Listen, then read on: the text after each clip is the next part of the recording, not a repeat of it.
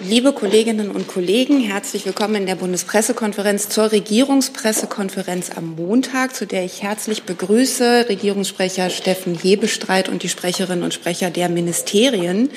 Es gibt nichts vorweg von der Bank vorab. Insofern kommen wir direkt zu Ihren Fragen. Ein paar Themen wurden mir schon signalisiert. Ich würde starten mit dem Thema Ukraine. Und schau mal in den Saal, dann beginne ich bei Herrn Jung. Sasse, die USA hat angekündigt, dass US-Diplomaten wieder in die Ukraine zurückkehren werden. Was ist mit Deutschen? Ja, wir haben die Meldung zur Kenntnis genommen. Ich kann Ihnen dazu heute nur mitteilen, dass wir die Lage äh, natürlich kontinuierlich im Blick haben und auch stetig neu ähm, bewerten, auch mit Blick auf die äh, Frage, wie wir und wann wir mit eigenem diplomatischen Personal wieder vor Ort sein werden. Können Sie uns vielleicht einen Überblick geben, wie viele Diplomaten, Beamte aktuell in der Ukraine sind von deutscher Seite? Also es wird ja immer noch welche geben. Sie wissen ja, dass wir die Botschaft evakuiert haben. Die Botschaft ist dementsprechend im Moment nicht besetzt und wir haben Teams, die von anderen Orten außerhalb der Ukraine ausarbeiten. Die nächste Frage hat der Kollege zwei Reihen davor. Sie? Mhm. Guten Tag, äh, das iranische Fernsehen, Savare ist mein Name. Es geht um Unterbringung von ukrainischen Kriegsflüchtlingen. Und zwar in letzter Zeit wurde in Medien, unter anderem auch im Spiegel, darüber berichtet, dass die Flüchtlinge aus Afghanistan, Syrien und eventuell auch andere Flüchtlinge aufgefordert werden, binnen 48 Stunden ihre Unterkünfte zu räumen, damit ukrainische Flüchtlinge dort untergebracht werden können. Wie lange wird diese Praxis fortgesetzt werden? Wer kann diese Frage beantworten? Also das kann ich erstmal für das Bundesinnenministerium nicht bestätigen. Für die Flüchtlingsaufnahme sind die Länder und Kommunen zuständig. Ähm, deshalb würde ich Sie bitten, sollte es äh, dazu gekommen sein, dass dort äh, Geflüchtete aus anderen Staaten, aus Afghanistan zum Beispiel, darum gebeten worden sind, zum Beispiel in andere Unterkünfte umzuziehen, sich dort bei den zuständigen lokalen oder, oder Landesbehörden zu erkundigen. Also äh, der Spiegel hat am 9.4. exakt darüber mit der Angabe von 48 Stunden Frist berichtet, aber auch Foreign Policy und andere Medien haben ebenfalls darüber berichtet. Wie gesagt, ich kann es für das Bundesinnenministerium nicht bestätigen. Zuständig sind die Länder und Kommunen für die Aufnahme von Flüchtlingen. Insofern, wie gesagt, würde ich Sie bitten, dort nachzuhören. Wenn ich was nachreichen kann von dieser Stelle, dann tue ich das gerne. Ich habe als nächstes auf der Liste Herrn Gavrilis, würde aber vielleicht mal bitten, das Arbeitsministerium mit dem Gesundheitsministerium zu tauschen, weil es eine Frage im Zusammenhang mit dem Thema Ukraine-Flüchtlinge auch an dieses Ministerium gibt.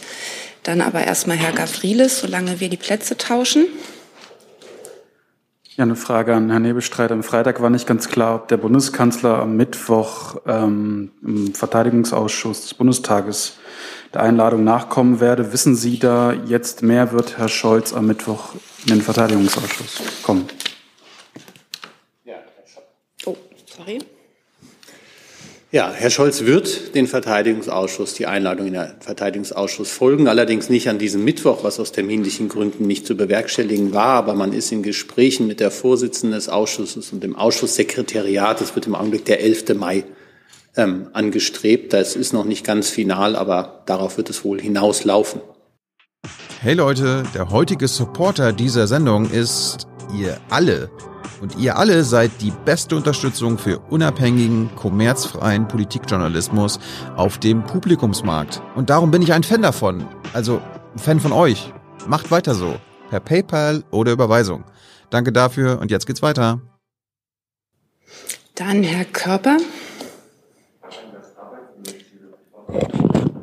Ähm, Frage an das Arbeitsministerium. Die Ukraine-Geflüchteten sollen ja ab Juni durch die Jobcenter betreut und versorgt werden. Frage, gibt es dazu, braucht es dazu eine rechtliche Grundlage und bis wann denken Sie, liegt die vor? Ja, danke für die Frage. Sie sprechen die Einigung zwischen Bund und Ländern an des sogenannten Rechtskreiswechsels, also dass Flüchtlinge aus der Ukraine ab 1. Juni nicht mehr über das Asylbewerberleistungsgesetz versorgt werden, sondern über das SGB II. Ähm, wir sind derzeit in der Vorbereitung. Ja, es bedarf einer rechtlichen Umsetzung. Das werden wir schnellstmöglichst vornehmen. Und das wird auch nicht mehr lange dauern. Zusatz dazu noch, die Jobcenter sagen uns, sie brauchen mindestens vier Wochen Vorlauf, um das überhaupt organisatorisch über die Bühne zu bringen. Wie wollen Sie denn sicherstellen, dass die Leute dann ab Juni auch wirklich an Geld kommen? Also Sie können sich sicher sein, dass die Jobcenter schon im Vorfeld äh, da eingebunden sind und entsprechende Vorkehrungen treffen können. Und wir setzen natürlich alles daran, dass dieses auch möglichst ähm, einwandfrei dann auch ähm, umgesetzt wird. Mit dem Versuch, es inhaltlich ein bisschen zu bündeln. Ich habe jetzt auf der Liste Herrn Jessen und die Kollegin hier vorne. Herr Jessen, Sie auch zum Thema Flüchtlinge? Dann bitte. Ja, äh, meine Wortmeldung von vorhin ist dann noch ein weiteres Ukraine-Thema, aber jetzt zum Thema Flüchtlinge. Ähm, Herr Ehrentraut, wenn sozusagen diese Ausnahme- und zügigen Regelungen für Ukraine-Flüchtlinge möglich sind, ähm, warum dann nicht auch für andere Geflüchtete, die ja sozusagen rechtlich denselben Status haben? Warum geht es da nicht? Da müssten Sie mir jetzt sagen, welche anerkannten Flüchtlinge Sie meinen. Also wenn jemand als anerkannter Flüchtling hier in Deutschland lebt, dann kommt er ins SGB II, hat vollen Arbeitsmarktzugang und kriegt auch SGB II-Leistungen. Ja, ich spreche von Geflüchteten, Kriegsflüchtlinge, die im Grunde in, einem, in einer ähnlichen Situation sind wie die Ukraine-Flüchtlinge. Und äh, von dieser Situation ausgehend, die können eben relativ lange, wenn ich das richtig sehe, bekommen sie keine Arbeitserlaubnis, sitzen da. Es ist nicht sinnvoll, den Status dann auch auf die auszuweiten. Also Sie, wir, Sie sprechen, glaube ich, jetzt zwei verschiedene Dinge an. Ähm, wenn der Titel anerkannter Flüchtling vorliegt, wird jeder gleich behandelt. Dann hat jeder vollen Arbeitsmarktzugang, auch schon vorher. Ähm, was Sie ansprechen, sind äh, Flüchtlinge, die im Asylbewerberverfahren stecken. Da ist es so, dass ähm, tatsächlich nach Asylbewerberleistungsgesetz gezahlt wird. Aber wie wir ähm, in der Vergangenheit auch gesehen haben, sind diese Verfahren ja auch äh, verkürzt worden. Also da könnte vielleicht das BMI noch was dazu sagen. Also unterm Strich werden alle anerkannten Flüchtlinge gleich behandelt und haben auch ähm, dann sofortigen Arbeitsmarktzugang, wenn der Titel vorhanden ist, aber auch schon ähm, im Asylbewerberleistungsverfahren. Weitere Fragen zum Thema Flüchtlinge, Ukraine-Flüchtlinge sehe ich im Saal nicht. Dann habe ich online mehrere Fragen zum Thema Waffenlieferungen und würde die ähm, gegebenenfalls rannehmen. Ich weiß nicht, ob wir dafür das Verteidigungsministerium brauchen, aber vielleicht bleiben wir erstmal bei der Sitzordnung. Wenn nicht, bitte melden. Ähm, der Kollege Wiegold fragt, Schweizer Medien berichten, dass aus der Schweiz die Lieferung von Rüstungsgütern, insbesondere Munition, blockiert werde, wenn diese zur Weitergabe an die Ukraine bestimmt seien oder sein könnten. Inwieweit sind, fragt er, A, mögliche deutsche Lieferungen an die Ukraine und gegebenenfalls B, deutsche Munitionsbestände davon betroffen. Und ich nehme mal noch dazu eine äh, Frage von Bettina Ramsayer, Schweizer Fernsehen SRF, die auch äh, zu diesem Aspekt fragt, welche Waffenmunitionslieferungen genau Deutschland bei der Schweiz beantragt hatte und wann und ob der Antrag mit der Option eines Ringtausches neu gestellt wird.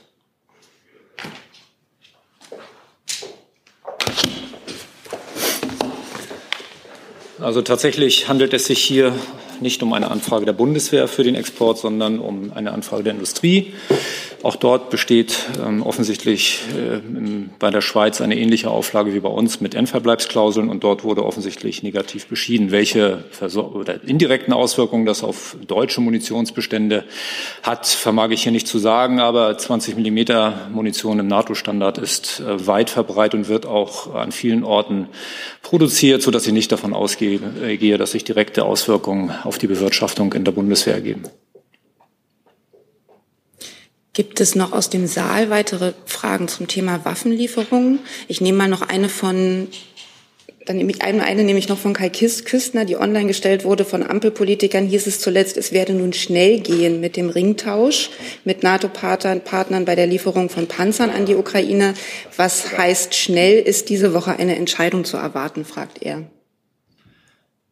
Na, wie üblich, ähm, und das ist ja geübte Praxis auch hier, nicht immer zu Ihrer größten Freude informieren wir darüber sehr, sehr zurückhaltend. Und wenn es etwas zu informieren gibt, tun wir das. Aber wichtig ist, und das hat die Verteidigungsministerin deutlich gemacht, das haben aber auch andere Politiker deutlich gemacht, auch der Bundeskanzler in einem großen Interview am Wochenende, dass es einen solchen Ringtausch geben wird. Und das muss man jetzt irgendwie so hin kriegen, dass das möglichst schnell geht. Was dann schnell ist, ähm, ja, werden wir in den nächsten Tagen sehen. Dann war Herr Jung zu dem Thema. Die Bundesregierung spricht ja nicht so gerne über Zahlen und äh, der, der Waffenlieferung, aber Kollatz, äh, es kommen ja trotzdem welche an die Öffentlichkeit. Können Sie bestätigen, dass zum Beispiel 100.000 Handgranaten an die Ukraine geliefert wurden? Nein, außer den genannten Dingen, die wir im März, glaube ich, kommuniziert haben, ähm, ist es bewährte Politik der Bundesregierung, dazu keine weiteren Angaben zu machen. Herr Ratz. Kollatz, äh, morgen treffen sich ja die NATO-Verteidigungsminister ähm, auf Einladung der USA in Rammstein.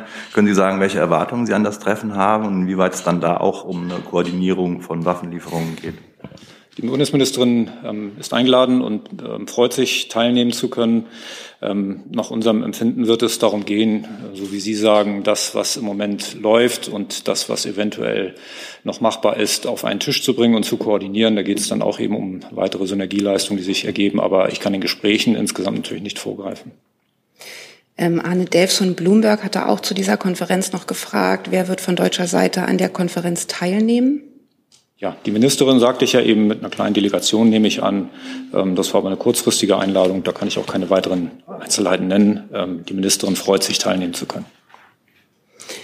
Weitere Fragen zum Aspekt Waffenlieferung sehe ich nicht. Dann hat die Kollegin, deren Namen ich nicht parat habe, das nächste. Ja, Miriam Pauli von RTL und NTV. Ich versuche mich auch in den Ukraine-Komplex einzufädeln, aber es geht eben nicht um Waffen. Es geht aber um äh, einen äh, nicht minder wichtigen Punkt äh, im Kampf gegen Putin und sein System, nämlich äh, der Kampf gegen äh, seine Oligarchen oder die ihm nahestehenden Oligarchen. Dann gibt es ja eine Taskforce, die eingerichtet wurde. Äh, da sind auch schon erste Ergebnisse bekannt. Können Sie die wäre eine Frage ans Wirtschafts- oder Finanzministerium. Ähm, vielleicht noch mal kurz zusammenfassen. Wo sehen Sie die Schwierigkeiten im Kampf gegen Oligarchen? Wo gibt es noch äh, sozusagen Defizite und ähm, ja, wie schnell könnte das gehen, dass man das sozusagen wirksam um, äh, dass man da wirksam umschwenkt, dass man dieser Herrschaften dann auch habhaft wird oder ihnen Schaden zufügen kann? Danke. Genau, also die, ähm, die genannte Taskforce hat die Arbeit aufgenommen ähm, und äh, jetzt wird koordiniert mit allen zuständigen Ministerien, Behörden und äh, der Bundesbank, ähm, was möglicher Reformbedarf in den Strukturen sein kann, um die Sanktionsdurchsetzung weiter zu stärken. Ähm, hier soll unter anderem ein Sanktionsdurchsetzungsgesetz äh, erarbeitet werden. Ähm, Darüber hinaus, äh, über die auch schon angesprochenen genannten ähm, Zwischenergebnisse, kann ich heute allerdings keine weiteren Ausführungen machen. Zusatz vielleicht, äh, Sanktionsdurchsetzungsgesetz, ja, aber es ist ja nun wichtig, dass auch das schnell geht, damit äh, das eben ein so wichtiger Baustein sein kann, äh, um Putin unter Druck zu setzen oder dafür zu sorgen, dass seine Oligarchen ihn unter Druck setzen. Also da kann man sich ja auch nicht lange Zeit lassen. Irgendwie so einen Horizont, so einen zeitlichen gibt's da nicht wie schnell man sowas durchsetzen kann, damit man zum Beispiel eben auch ähm, die Rechtsgrundlage hat, um eben das ja scheinbar das Problem, dieses sanktionierte Vermögen aufzuspüren überhaupt. Genau, also es soll, ähm, also es wird mit Hochdruck natürlich dran gearbeitet, äh, denn die Bedeutung dessen ist allen Beteiligten selbstverständlich bewusst. Ähm, das Sanktionsdurchsetzungsgesetz ähm, umfasst verschiedene legislative und exekutive Maßnahmen und ähm, soll in zwei Teile aufgeteilt werden. Ähm, in einem ersten Teil sollen sofort umsetzbare Rechtsänderungen äh, vorgelegt werden. Da ist der Zeithorizont, den ich Ihnen nennen kann, ähm, voraussichtlich bis spätestens Juni. Ähm, dann soll in einem zweiten Teil schwierigere Änderungen, die nicht ganz so schnell umsetzbar sind, die möglicherweise auch Vollzug durch die Länder ähm, betreffen, ähm, danach dann auch natürlich so schnell wie möglich erarbeitet werden.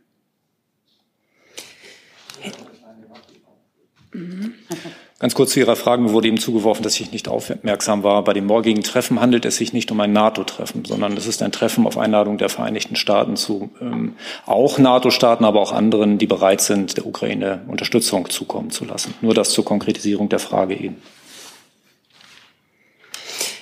Jetzt ist aber, bevor wir thematisch durcheinander kommen, gibt es noch Nachfragen zum Thema Sanktionen. Herr Jessen, Sie hatten sich dazu gemeldet? Dazu bräuchte ich das Finanzministerium.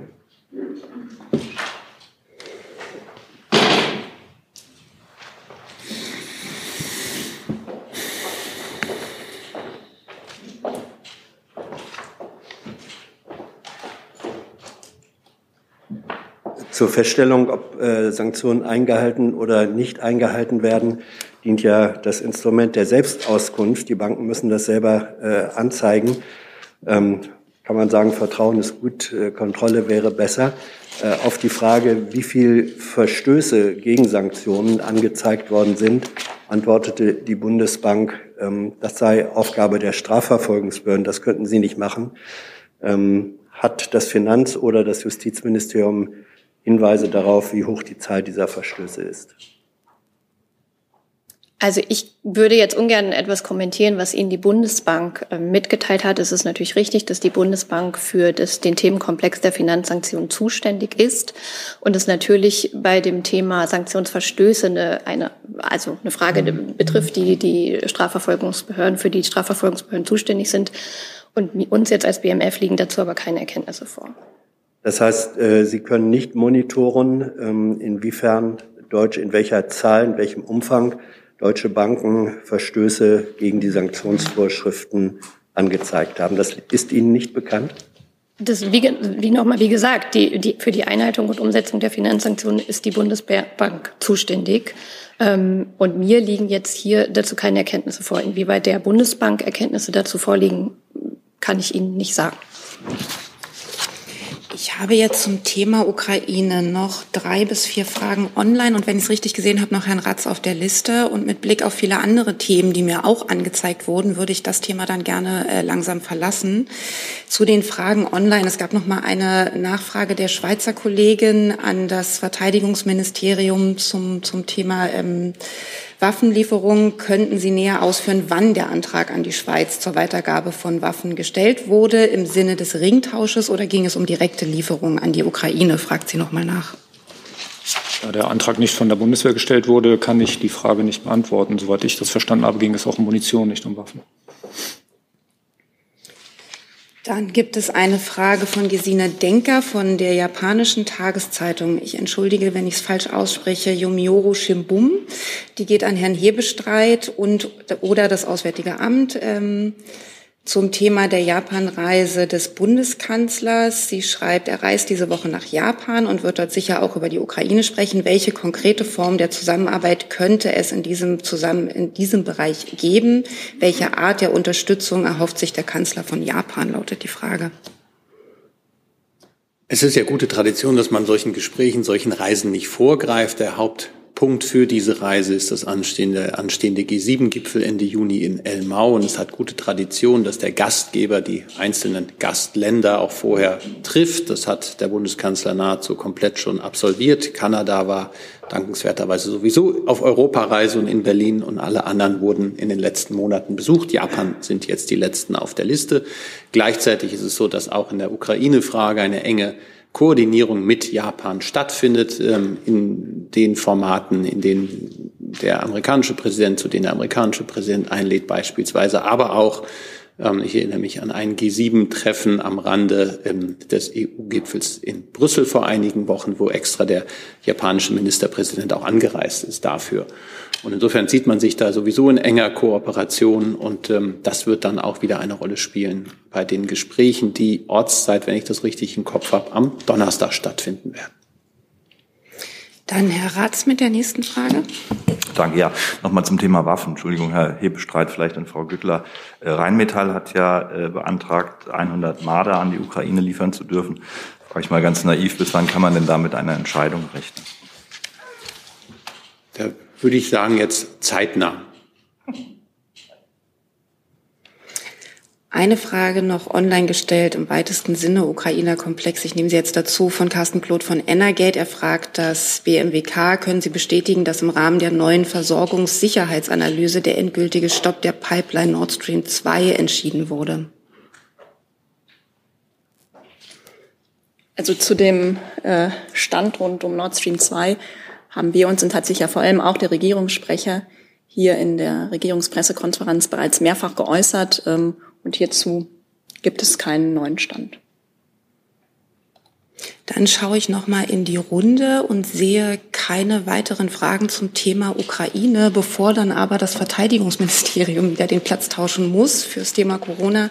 Eine Frage gestellt von Frank Specht vom Handelsblatt. Äh, Hubschrauber für die Bundeswehr ist das Thema.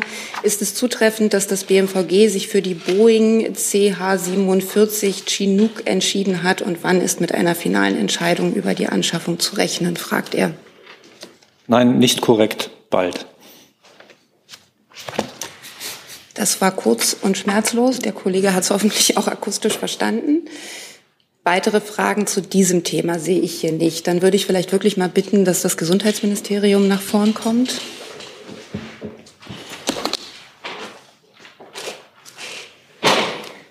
Und dann hat Frau Abbas die nächste Frage zu einem neuen Thema.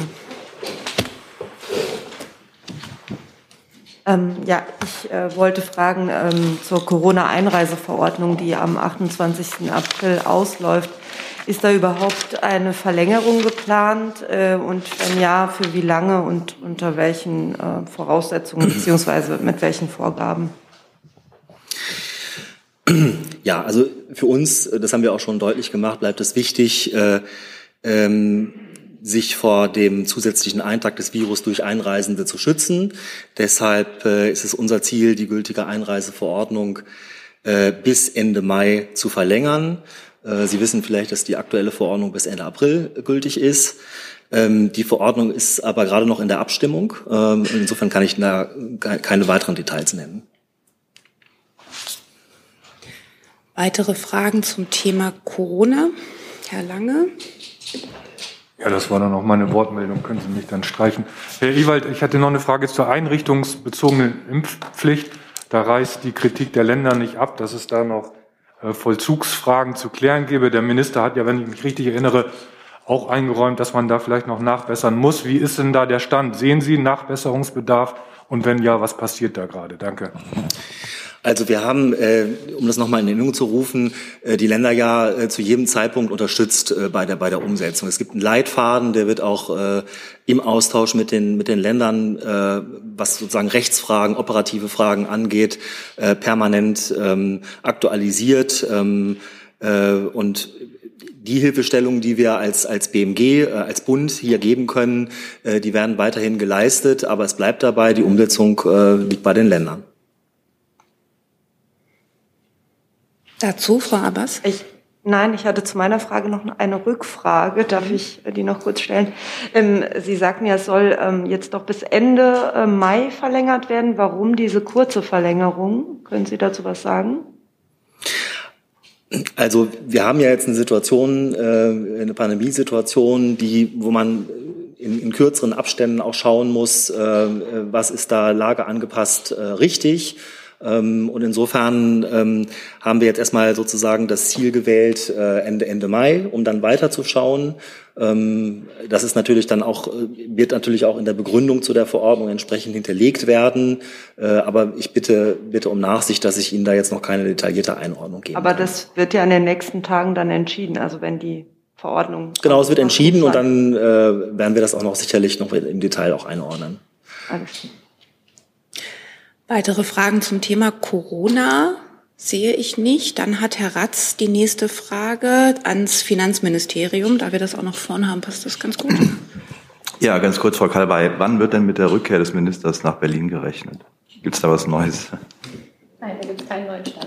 Dieses Jahr äh, richtet sich natürlich nach, nach den Bestimmungen und es richtet sich natürlich auch äh, danach, äh, wie, wie das Testergebnis des Ministers ausfällt. Und dazu kann ich Ihnen zum jetzigen Zeitpunkt nichts sagen. Weitere Fragen dazu sehe ich nicht. Herr Ratz, dann würde ich bei Ihnen bleiben, weil ich glaube, Sie hatten noch ein Thema fürs Finanzministerium. Dankeschön. Ja, auch an Frau Kalbay. Ähm, das zweite äh, Energieentlastungspaket würde mich interessieren, ob das jetzt am Mittwoch im Kabinett ist. Ähm, so ist zumindest der vorhergesehene Zeitplan. Ich glaube, so entsprechend hatte der Minister sich auch geäußert, das soll, soll dass es jetzt ins, ins Kabinett kommt. Dazu, Herr Jessen? Nee, aber einer ans Finanzministerium, bevor da wieder gewechselt wird. Dann frage ich jetzt trotzdem, hat jemand was zum Thema Entlastungspaket? Keine weiteren Fragen. Dann gerne Herr Jessen. Dankeschön. Hat aber auch was mit der Entlastung zu tun. Ähm, die Mehrwertsteuereinnahmen äh, des Bundes sind ja im ersten Quartal gegenüber dem Vorjahreszeitraum um über 30 Prozent gestiegen. Ähm, hat was zu tun mit Inflation. Äh, erwägt das Finanzministerium die Aussetzung der Mehrwertsteuer mindestens auf Grundnahrungsmittel, weil im Moment sieht es ja so aus, dass faktisch der Bundeshaushalt davon profitiert, dass von den Folgen des, des Ukraine-Krieges und anderer Preiserhöhungen mehr Steuern reinkommen. Soll das nicht zurückgegeben werden an die Bürger? Also ganz grundsätzlich kann ich noch mal zu dem Thema Entlastung sagen, also wenn ich es richtig verstanden habe, hat sich mein äh, sowohl der Regierungssprecher auch als auch mein Kollege, der hier vorne saß, am Freitag bereits dazu geäußert zu dem allgemeinen Thema äh, Entlastung, vielleicht speziell zu den Steuereinnahmen noch der Hinweis: ähm, Es gibt ja auch den jährlichen oder den, Entschuldigung den monatlichen Monatsbericht. Äh, da sind die die aktuellen Zahlen auch noch mal enthalten und äh, mit einigen Erläuterungen versehen. Ähm, es ist zu beachten, bei, dass die Vergleichsbasis, äh, wenn man sich die Zahlen anguckt, das ist ja immer der Anstieg gegenüber dem Vorjahreszeitraum, dass die Vergleichsbasis äh, für die ersten beiden Monate des ersten Quartals vom Vorjahr noch durch die Umsatzsteuersenkung aus dem zweiten Halbjahr 2020 gemindert ist. Also die niedrigen Einnahmen in 2020 äh, erklären ein, ein Teil dieses starken Anstiegs. Ähm, und dazu möchte ich noch sagen, dass es natürlich nicht grundsätzlich nicht so ist, dass der Staat äh, sich an, an steigenden Steuereinnahmen bereichert. Ähm, er, er gibt, äh, er hat Ausgaben zu tätigen. Er gibt, äh, gerade Sie haben ja vorhin das zweite Entlastungspaket angesprochen. Er gibt, äh, entlastet die Bürgerinnen und Bürger ähm, in großem Umfang.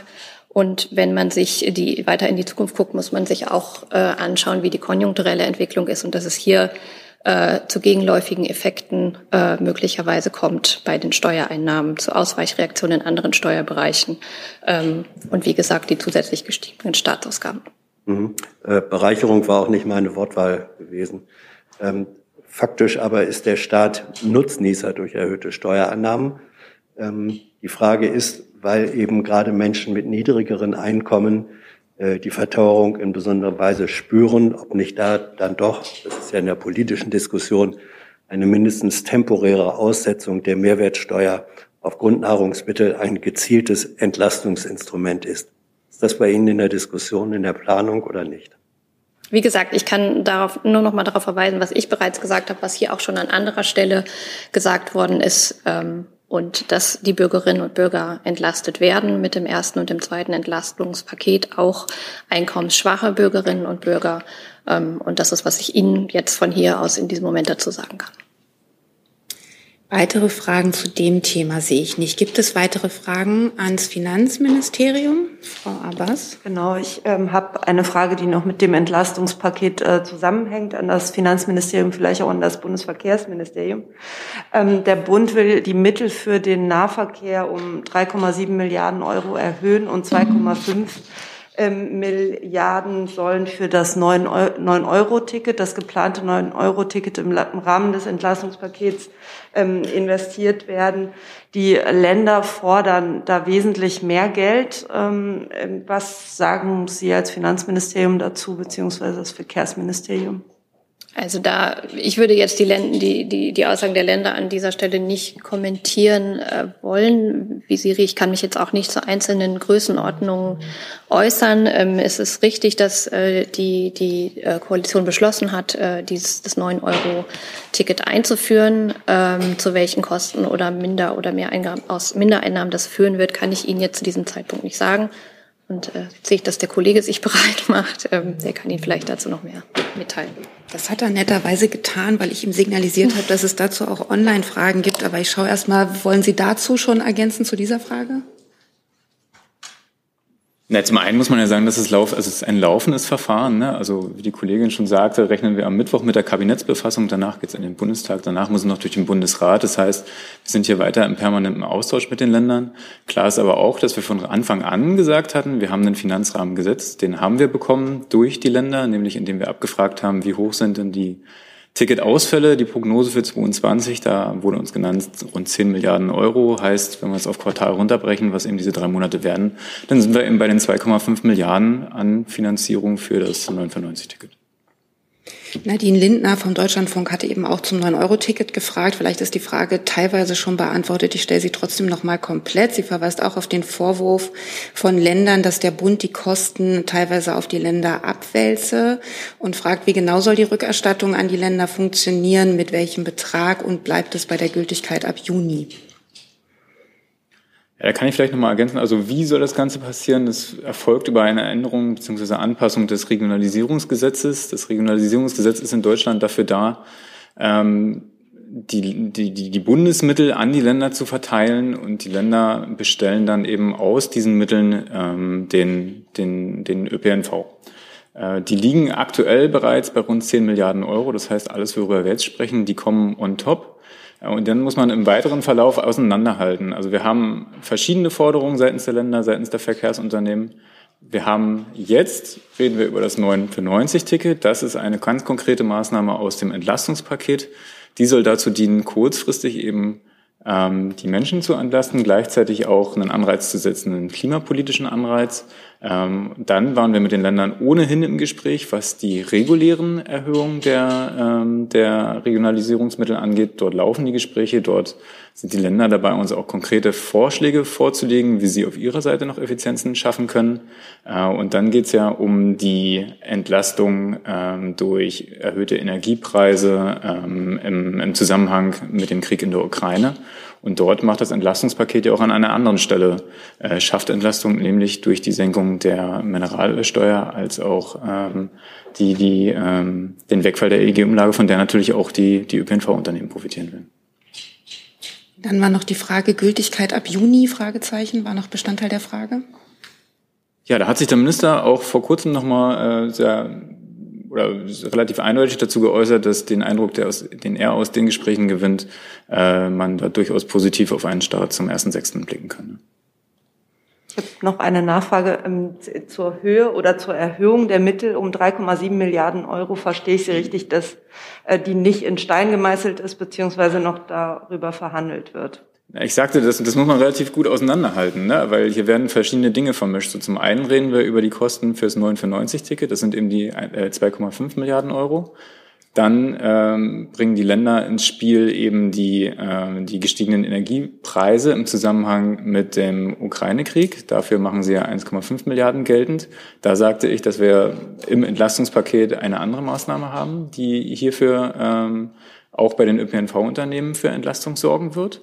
Und dann geht es ganz grundsätzlich um die Erhöhung der Mittel. Da haben wir auch, äh, oder das war eine der ersten Aktionen, die der Minister gemacht hat, sich nämlich in einer Sonderverkehrsministerkonferenz mit den Ländern zusammenzusetzen, um zu schauen, wie man den ähm, öffentlichen Personennahverkehr auch langfristig ähm, neu aufstellen kann.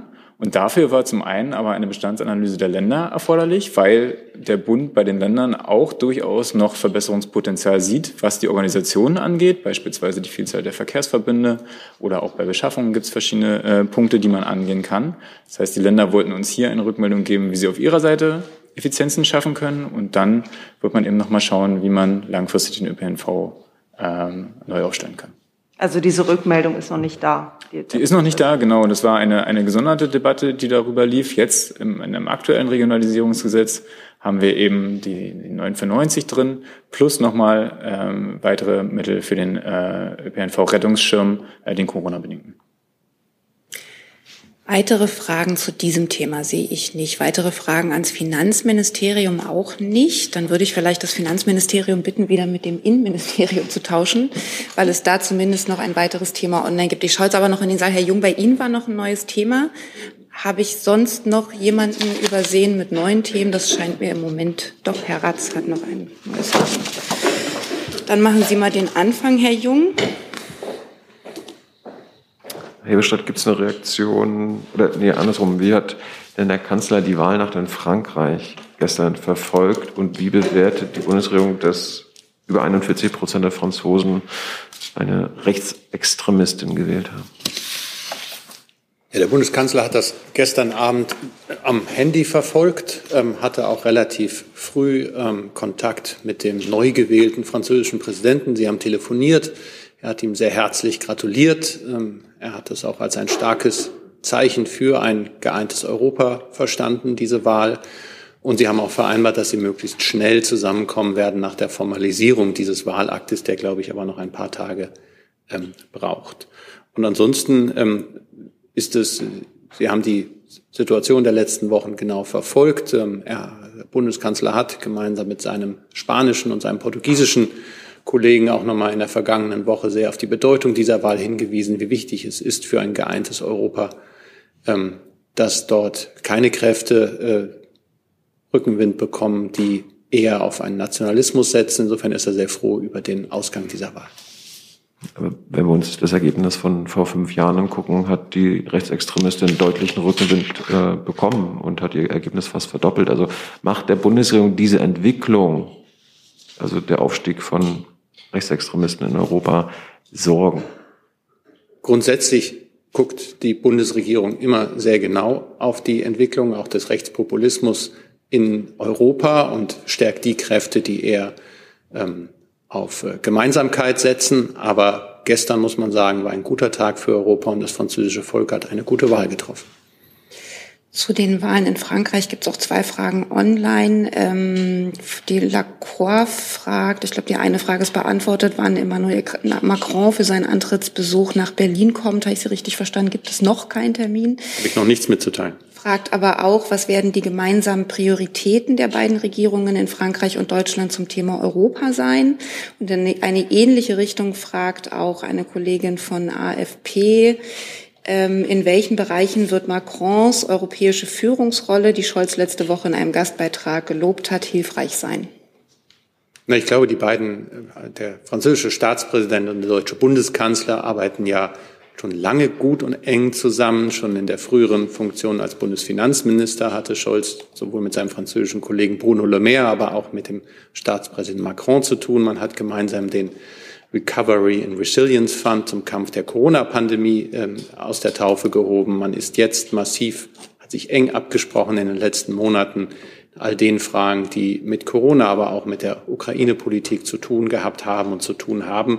Und ich glaube, sie sind sich auch beide einig darin, dass Europa souverän, souveräner und stärker werden muss. Und ähm, die dafür nötigen Initiativen ergreifen sie beide, fördern sie beide innerhalb der Institutionen der Europäischen Union und darüber hinaus. Herr Jessen? Ja, in seiner ersten Rede äh, nach der Wahl hat Macron gestern ähm, andere Schwerpunkte gesetzt als bei der vorherigen Wahl. Ähm, wie analysiert die Bundesregierung dieses und sieht sie da ähm, neue Ansatzpunkte für eine, ich sage jetzt mal, äh, noch engere Kooperation äh, Deutschland-Frankreich. Das war ja ein Trio von Aufgaben äh, und Schwerpunktsetzungen, das im Grunde man sagen könnte, so ähnlich wie Ampelankündigungen sich anhörte. Herr Jessen, ich habe ja nicht ganz umsonst darauf hingewiesen, dass die Zusammenarbeit sowohl zwischen Deutschland und Frankreich, aber auch zwischen der Bundesregierung und dem französischen Staatspräsident und seinen Ministerinnen und Ministern eng, vertrauensvoll und offen ist. Und ähm, wir gehen fest davon aus, dass sich das auch in der nächsten Wahlperiode in Frankreich fortsetzen wird.